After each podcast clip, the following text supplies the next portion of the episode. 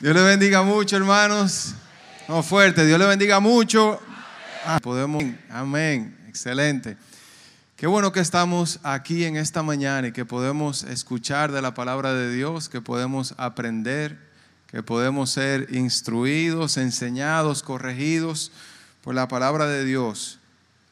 Y di conmigo, yo puedo, fuerte, yo puedo ser quien Dios dice que yo soy. Vamos a decirlo otra vez. Yo puedo ser quien Dios dice que yo puedo ser. Esa es una realidad. Nosotros podemos lograr ser el diseño de Dios. Tú puedes lograr ser, yo puedo lograr ser el diseño de Dios para mi vida. Y piensa por un momento, ¿a quién no le gustaría ser un mejor papá, un mejor hijo, un mejor hermano? ¿A quién no le gustaría eso? Ser, ser mejor, tener una mejor familia. ¿A quién no le gustaría eso? Amén. Ser un mejor empleado, un mejor empleador, un mejor jefe. ¿A quién le gustaría eso? Todos queremos ser algo mejor. Todos, todos tenemos internamente algo que nos dice, yo puedo ser mejor de, de lo que estoy haciendo ahora mismo. Yo puedo hacer algo mejor. Y en lo que pensaba en, en este mensaje y oraba, pensaba, todos nosotros queremos ser mejores. Y no solamente que queremos, sino que sabemos, sabemos muy dentro de nosotros que nosotros podemos ser mejor persona. Tú puedes ser mejor persona, tú puedes ser alguien mejor de lo que tú eres. ¿Qué es lo que sucede? que necesitamos pasar más tiempo con Dios. Tú quieres ser mejor persona, quieres ser mejor hermano, mejor papá, mejor hijo, mejor esposo, quieres ser mejor empleado, mejor jefe, mejor empleador, mejor negociante. Pasa más tiempo con Dios. Pasa más tiempo con Dios y no necesariamente vas a ganar más dinero, pero vas a vivir de acuerdo al diseño de Dios para tu vida y la plenitud, la plenitud, la abundancia va a venir a tu vida. La plenitud de Dios va a venir a tu vida. ¿Cuántos piensan que es así? Es así, el diseño de Dios para nuestra vida es algo que podemos lograr, es algo que podemos ser. Todos nosotros podemos ser mejores de lo que somos. Y pensando en esto, me recordé de ese, de ese pasaje de, Jesús, en el que los fariseos, los saduceos, eh, eh, esas personas que sabían mucho de la Biblia, sabían mucho de la ley, en un momento comenzaron a hacerle muchas preguntas, eh, pero preguntas ganchosas, preguntas para ver si él decía algo errado y poder tirarle por ahí. Yo me imagino que Jesús, sabiendo eso, tenía que estar, como uno dice, tenía que estar moca, ¿verdad? O sea, pensando, ¿qué es lo que yo voy a decir de, todo esto? Es decir, me están tendiendo una trampa, pero yo tengo que responder, ¿qué voy a decir? Y Jesús pensando en, en, cada pregunta, en cada respuesta, yo no sé si, me imagino que a todos nosotros nos ha pasado, que, estamos en una conversación con alguien y nos damos cuenta como que alguien quiere entrarnos en una trampa, quiere que digamos algo. Y uno se queda como chivo durante toda la conversación, uno se queda como, como tengo que medir bien lo que voy a decir, tengo que medir bien mis palabras para no caer en esa trampa. Y después, después de que, de que pase esa conversación, uno como que se queda un ratico más así, como, como, como, hey, espérate, como atento a lo que uno va a decir, atento a lo que, a lo que te están preguntando. Pero hay algo interesante y es que Después de que esos religiosos le hicieron preguntas, preguntas tras otras, tramposas, en una llegó uno, también fariseo, pero dice que, que este, este fariseo, estaba buscando más. Es decir, no, no, estaba tanto en la superficie, sino que estaba tratando de buscar más. Inclusive el mismo Jesús le dijo, no estás lejos, no estás lejos de conocer a Dios. Y este lo que le preguntó fue, ¿cuál es el principal y gran mandamiento? Y me imagino Jesús, después de haber respondido toda esa pregunta tramposa, ganchosa, ahora le llega una pregunta, una pregunta que respondiéndola, Él puede inyectar pasión, puede inyectar amor hacia Dios y hacia los demás. Y Jesús no se, no se queda con eso en mente, como ah, me quiere entender una trampa, sino que siendo transparente, siendo justo, siendo Jesús, viviendo en plenitud, no teniendo pecado. Cuando Jesús le va a responder, utiliza dos, dos pasajes de la ley de Moisés. Utiliza primero Deuteronomio capítulo 6, versículo 5, donde Moisés al pueblo de Israel, después de, escribir los primeros cuatro libros de, de la ley, escribe Deuteronomio como una recompilación, una recopilación de, de, todo, como un resumen de todo. Y dentro de ese libro cuando Moisés está diciendo los mandamientos y esto y hace esto y lo otro, en una se detiene Moisés y dice, oye Israel, escucha, escucha Israel, tu Dios, un solo Dios es, le dice, y amarás al Señor tu Dios, ¿alguien se lo sabe? Amarás al Señor tu Dios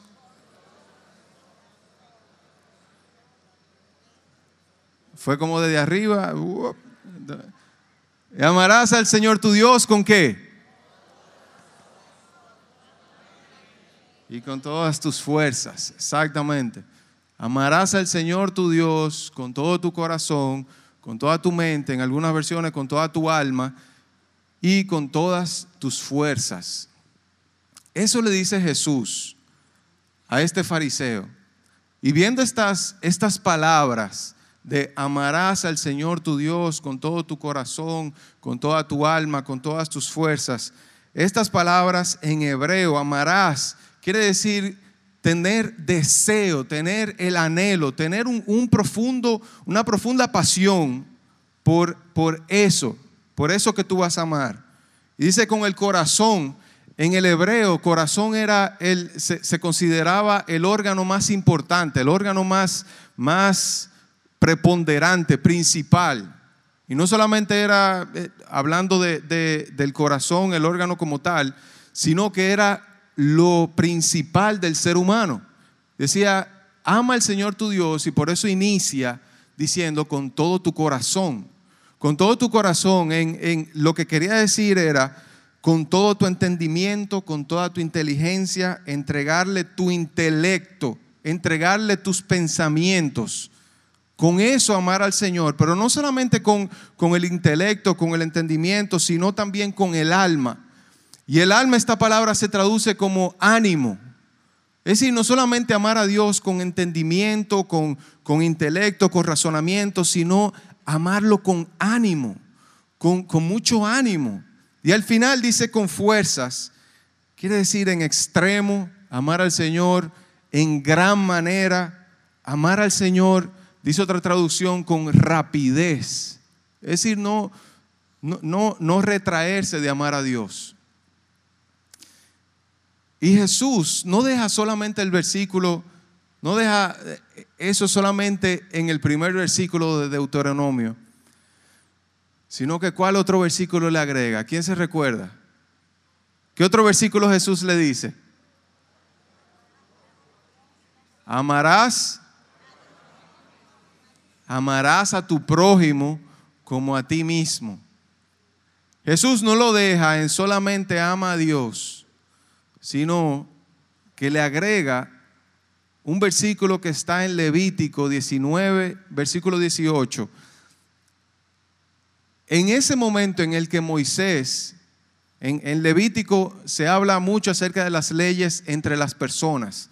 La ley, ¿qué, qué va a pasar si si hay eh, una tierra que hay que vender, qué va a pasar si, eh, si hay un, asesinato, qué va a pasar si hay un robo, que todas las relaciones entre personas habla parte de eso en Levítico y dice, dice en ese versículo, no guardes rencor contra tu hermano. Y Moisés, después de darle todas esas leyes, le dice, y ama a tu prójimo como a ti mismo. Es decir, le dice, oye, yo te voy a dar todas estas leyes de cómo tú debes tratar a tu hermano y cómo llegar a un acuerdo, cómo llegar a una conclusión, pero al final, ámalo, ámalo como a ti mismo.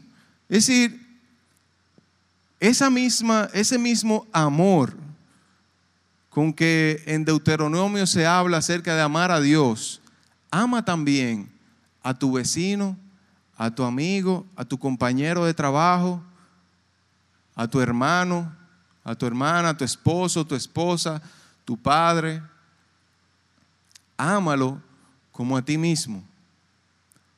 Y Jesús más adelante, en, otro, en otra ocasión, lo puso un poquito más claro. Y dijo la regla de oro, que dice, haz con los demás lo que te gustaría que, que hagan contigo. Haz con los demás lo que te gustaría que hicieran contigo. Qué diferente fuera nuestra sociedad, qué diferente fuera nuestro mundo, qué diferente fueran nuestras familias si todos nosotros hiciéramos con los demás lo que te gustaría que hicieran contigo. Lo que a veces uno piensa, oye, pero yo estoy haciendo con él lo que me gustaría que hicieran conmigo, pero él no lo hace igual. Pero eso no es lo que dice Jesús. Dice que tú lo hagas. No que depende de si el otro también lo hace, sino que tú lo hagas, que tú y yo lo hagamos. Que hagamos con los demás lo que queremos que los demás hagan con nosotros. Y luego de, este pasaje sigue hablando Jesús acerca del prójimo y quién es mi prójimo. Pero pensando en esto, Digo, ¿por qué, ¿por qué a veces se nos hace tan difícil amar a Dios de esta manera y amar a las personas a nuestro alrededor de esta manera? ¿Por qué a veces se nos hace tan incómodo, tan difícil? ¿Por qué duramos tanto tiempo sin orar, sin leer la Biblia, sin pasar tiempo con Dios? ¿Por qué a veces cuando cuando alguien nos hace algo, le hablamos mal. ¿Por qué nos surge el engaño? ¿Por qué no reaccionamos bien? ¿Por qué? ¿Por qué eso sucede? Y lo que sucede es que la paga del pecado es, ¿es qué? Es muerte. La paga del pecado es muerte. Por eso se nos hace tan difícil amar a Dios y amar a los demás, porque el pecado ha creado en todos nosotros una ruptura interior. Ha creado en todos nosotros una, una grieta, nos ha quebrado.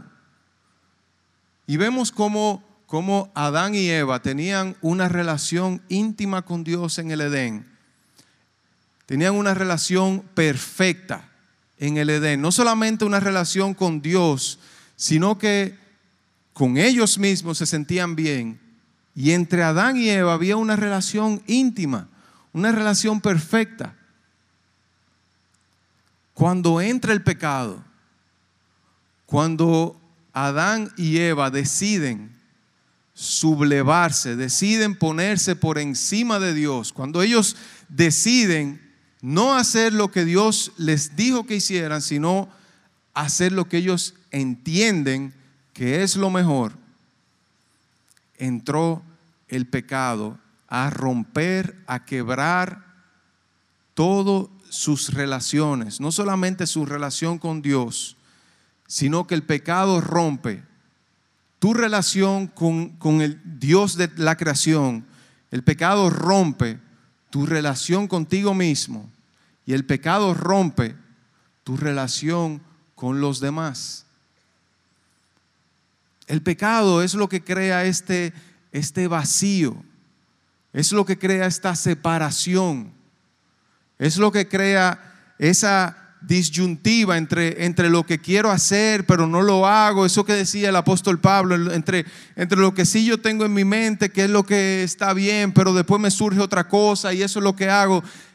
El pecado es que ha creado esa separación y esa, esa dicotomía en nuestro interior de no poder tener una relación sana con Dios, no poder tener una relación con nosotros y no poder tener una relación sana con los demás. Lo primero que el pecado hace es que nos separó de Dios. Nos creemos que mediante nuestras formas, nuestras ideas, nuestras capacidades, podemos ser mejores que Dios y tenemos mejores decisiones que Dios. Eso es lo que hace el pecado sublevarnos contra el orden de Dios, sublevarnos contra ser obedientes a Dios, contra los mandamientos de Dios, contra lo que Dios nos ha dicho que es lo mejor para nosotros. Y eso entonces a su vez provoca una rotura interior de que ahora no, no solamente estoy en contra de lo que Dios me pidió que hiciera, de, de lo que Dios me mandó que hiciera, sino que ahora mismo yo sé que no estoy siendo la persona que yo debería ser. Que estoy lejos. Hay un vacío entre lo que yo se supone que debo ser y quien yo soy. Y luego entonces crea un vacío con las personas a nuestro alrededor, con nuestras amistades, matrimonios, contra hermanos, amigos, crea una separación, un vacío, un vacío relacional en el que ahora no pensamos en los demás, sino que engañamos, tomamos decisiones egoístas, tomamos decisiones basadas en el orgullo,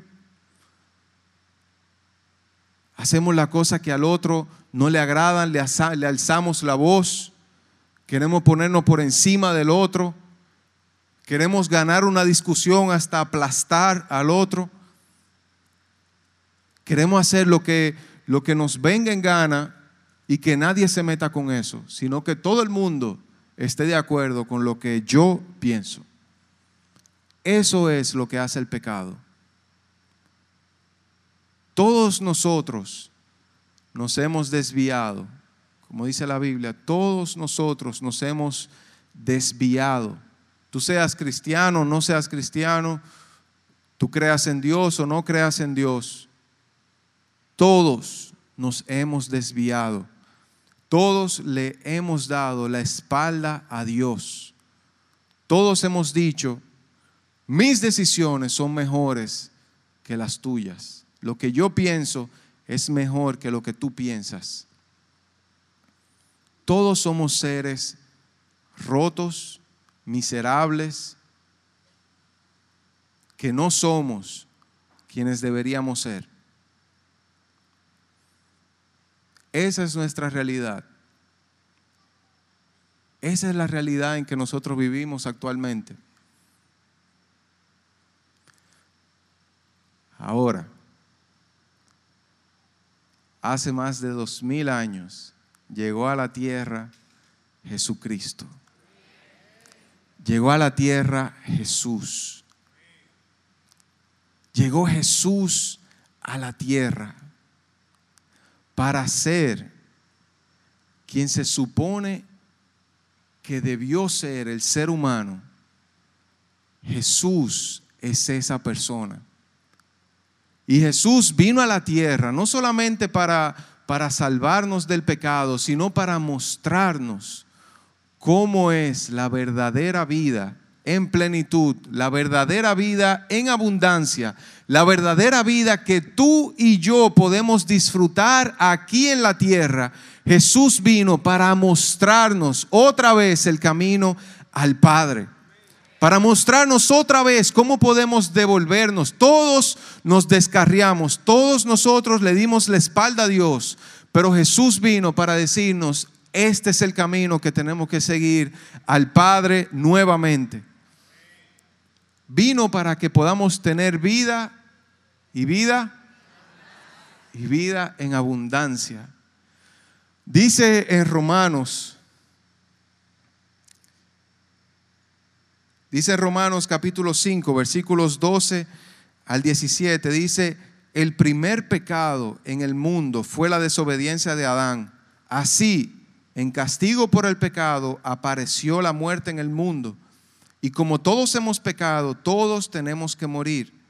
Antes de que Dios diera la ley, todo el mundo pecaba. Pero cuando no hay ley, no se puede acusar a nadie de desobediencia. Sin embargo, los que vivieron desde Adán hasta Moisés tuvieron que morir porque pecaron aunque su pecado no fue la desobediencia a un mandato específico de Dios, como en el caso de Adán. Y dice el versículo 15, Adán se parece a Cristo, sin embargo, no hay comparación entre el pecado de Adán y el regalo que Dios nos ha dado. Por culpa de Adán muchos murieron, pero por medio de Jesucristo, Dios nos ha dado un regalo mucho más importante y para el bien de todos. El pecado de Adán no puede compararse con el regalo de Dios. El pecado de Adán hizo que Dios lo declarara culpable, pero gracias al regalo de Dios, ahora Él declara inocentes a los pecadores, aunque no lo merezcan. Si por el pecado de Adán la muerte reina en el mundo, con mayor razón, por medio de Jesucristo, nosotros reinaremos en la nueva vida, pues Dios nos ama y nos ha aceptado sin pedirnos nada a cambio. Gloria a Dios, qué bueno es el Señor. Qué bueno es el Señor, qué bueno es Dios. Qué bueno ha sido nuestro Dios que proveyó a Jesucristo. Jesucristo es la persona que nos lleva al Padre. Jesucristo es quien, quien comienza a restaurar nuestra relación con Dios, nuestra relación con nosotros mismos y nuestra relación con los demás. Jesucristo es quien nos puede dar amistad con Dios, amistad interna y amistad con los demás.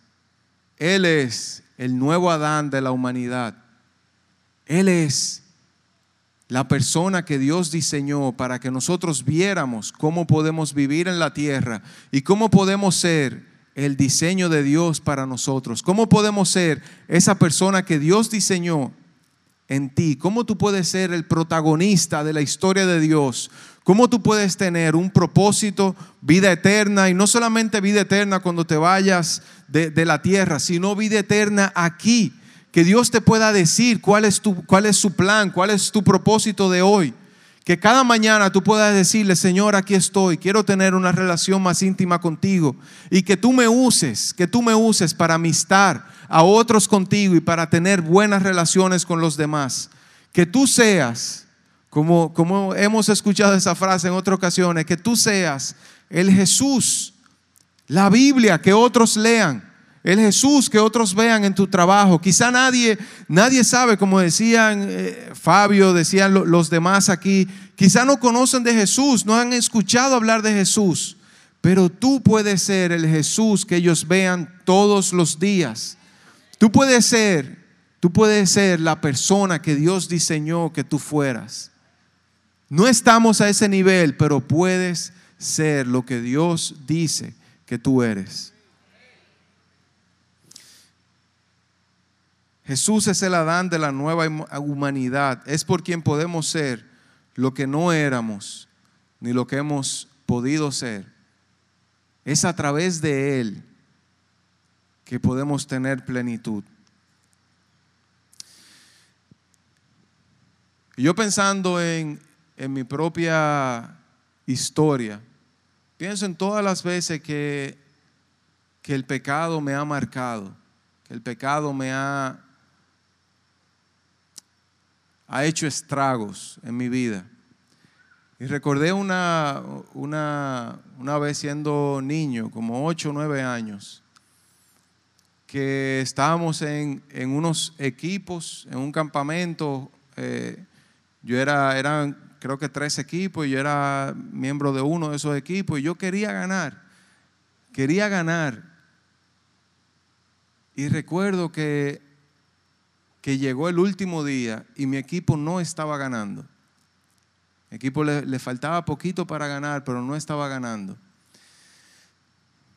Y recuerdo que teniendo ocho o nueve años, me surgió una idea para mí magistral de cómo engañar a todo el mundo y que pensaran que mi equipo estaba ganando. Desde chiquito, uno, o sea, uno, uno tiene esa maquinación desde chiquito. Y tengo que confesarles, esas mismas maquinaciones, imagino que en tu caso también pasa, cada día uno tiene maquinaciones de cómo hacer el mal y uno tiene que el mal aplacarlo y decir, Espíritu Santo, ven a mi mente, ven a mi corazón. Y no darle cabida al viejo hombre. Pero recuerdo que me vino toda esa maquinación de cómo hacerlo. Mi hermano, y lo hice. Engañé. Todo el mundo me creyó. Todo el mundo me creyó. Después de que se terminó el campamento, el último día, mi equipo ganó. Oye, pero qué, qué victoria más agria. Wow. Qué victoria más agria. O sea, yo, ni quería celebrar. Yo no sé si, si mis compañeritos se habían dado cuenta. Imagino que sí, porque estábamos perdiendo. Pero yo recuerdo que siendo un niño, yo fui a, la habitación donde me estaba quedando, mi hermano, y yo lloré muchísimo, muchísimo. Y dije, ¿cómo, ¿cómo, va a ser que yo hice eso? ¿Cómo va a ser que, que yo mentí, que yo engañé, que les hice creer algo que no era y que les quité a alguien que debía ganar, les quité el premio, se lo robé. Y yo pensaba dentro de mí, el Señor nunca me va a perdonar. Dios nunca me va a perdonar esto. No hay forma de yo, eh, de yo ahora decir, no, señores, yo engañé, ahora el premio es de ellos. No hay forma, ya, eso, o sea, ya pasó. Y yo recuerdo esa vergüenza interna de saber que yo no era el niño que se suponía que yo debía ser. Y no quería ni siquiera orar a Dios. Me sentía tan avergonzado que no quería ni siquiera orar. No quería pedirle perdón a Dios. Me sentía tan, tan mal que no quería venir delante de Dios. Me sentía avergonzado. Me sentía como Adán. Cuando Dios lo llamó, le dijo, Adán, ¿dónde estás? Imagínense a Dios. Iba todos los días al Edén a estar con ellos. Y un día de buenas a primera, cuando llama a Adán, Adán se esconde. Y esa es una anécdota, un caso mío. Pero piensa en tu caso. Piensa en tu caso. ¿Cuántas veces se te ha hecho difícil venir a Dios? Porque sabes que le fallaste, sabes que no hiciste lo que tenía que hacer. Y eso nos rompe la relación con Dios y nos quiebra internamente. Ahora, voy a hacer otra anécdota y esta es de hace dos o tres días. Esta es buena, esta hace poco. Me pasó que eh, Cheryl y yo andábamos en el carro y, y Cheryl me pidió algo y yo no, me sentía de humor. Y, no le hablé bien, o sea, no, no dije la, lo que dije, no lo dije bien, lo dije en un tono mal. Eh, no fue que le grité ni, ni nada, ni... Pero yo sé dentro de mí que no le hablé bien, o sea, no, no lo hice bien. Mi hermano, y después de, de, o sea, íbamos el camino, ella me pidió eso, yo no le hablé bien, y después de ahí, yo como que no quería hablar más. O sea, fue como que se rompió ahí, fue, o sea, hubo un quiebre ahí. Hubo, hubo algo en mí que dije, oye, eso yo no debía hacerlo. Pero entonces comencé a justificar, no, es que ella lo que me pidió, eso no está bien tampoco. Yo comencé a pensar de una vez, ¿no? A echarle la culpa a ella. ¿Cómo quién? ¿Cómo quién? Como Adán. Comenzar a tus actos, mis actos, a hacer a otros responsables de lo que uno hace. No levanta la mano nadie, pero yo sé que todos levantaríamos la mano si le ha pasado eso, ¿verdad? pues llegamos a la casa, yo todavía ahí luchando entre, entre lo que el Espíritu Santo me decía, oye, lo hiciste mal. Y del otro lado, no, es que ella fue que me dijo algo que no debía. Subimos a la casa y yo dije, Tú sabes que esto es lo que, lo que crea el pecado. Esto es lo que crea el pecado. Separación, vacío, rotura, quebrarse. Y yo le dije, tú sabes que yo tengo que pedirle perdón. Y le dije, mi amor, mira, ahorita no te hablé bien, perdóname, Señor, y fue como, como que bajó el manto del cielo. O sea, es buenísimo. Gloria a Dios.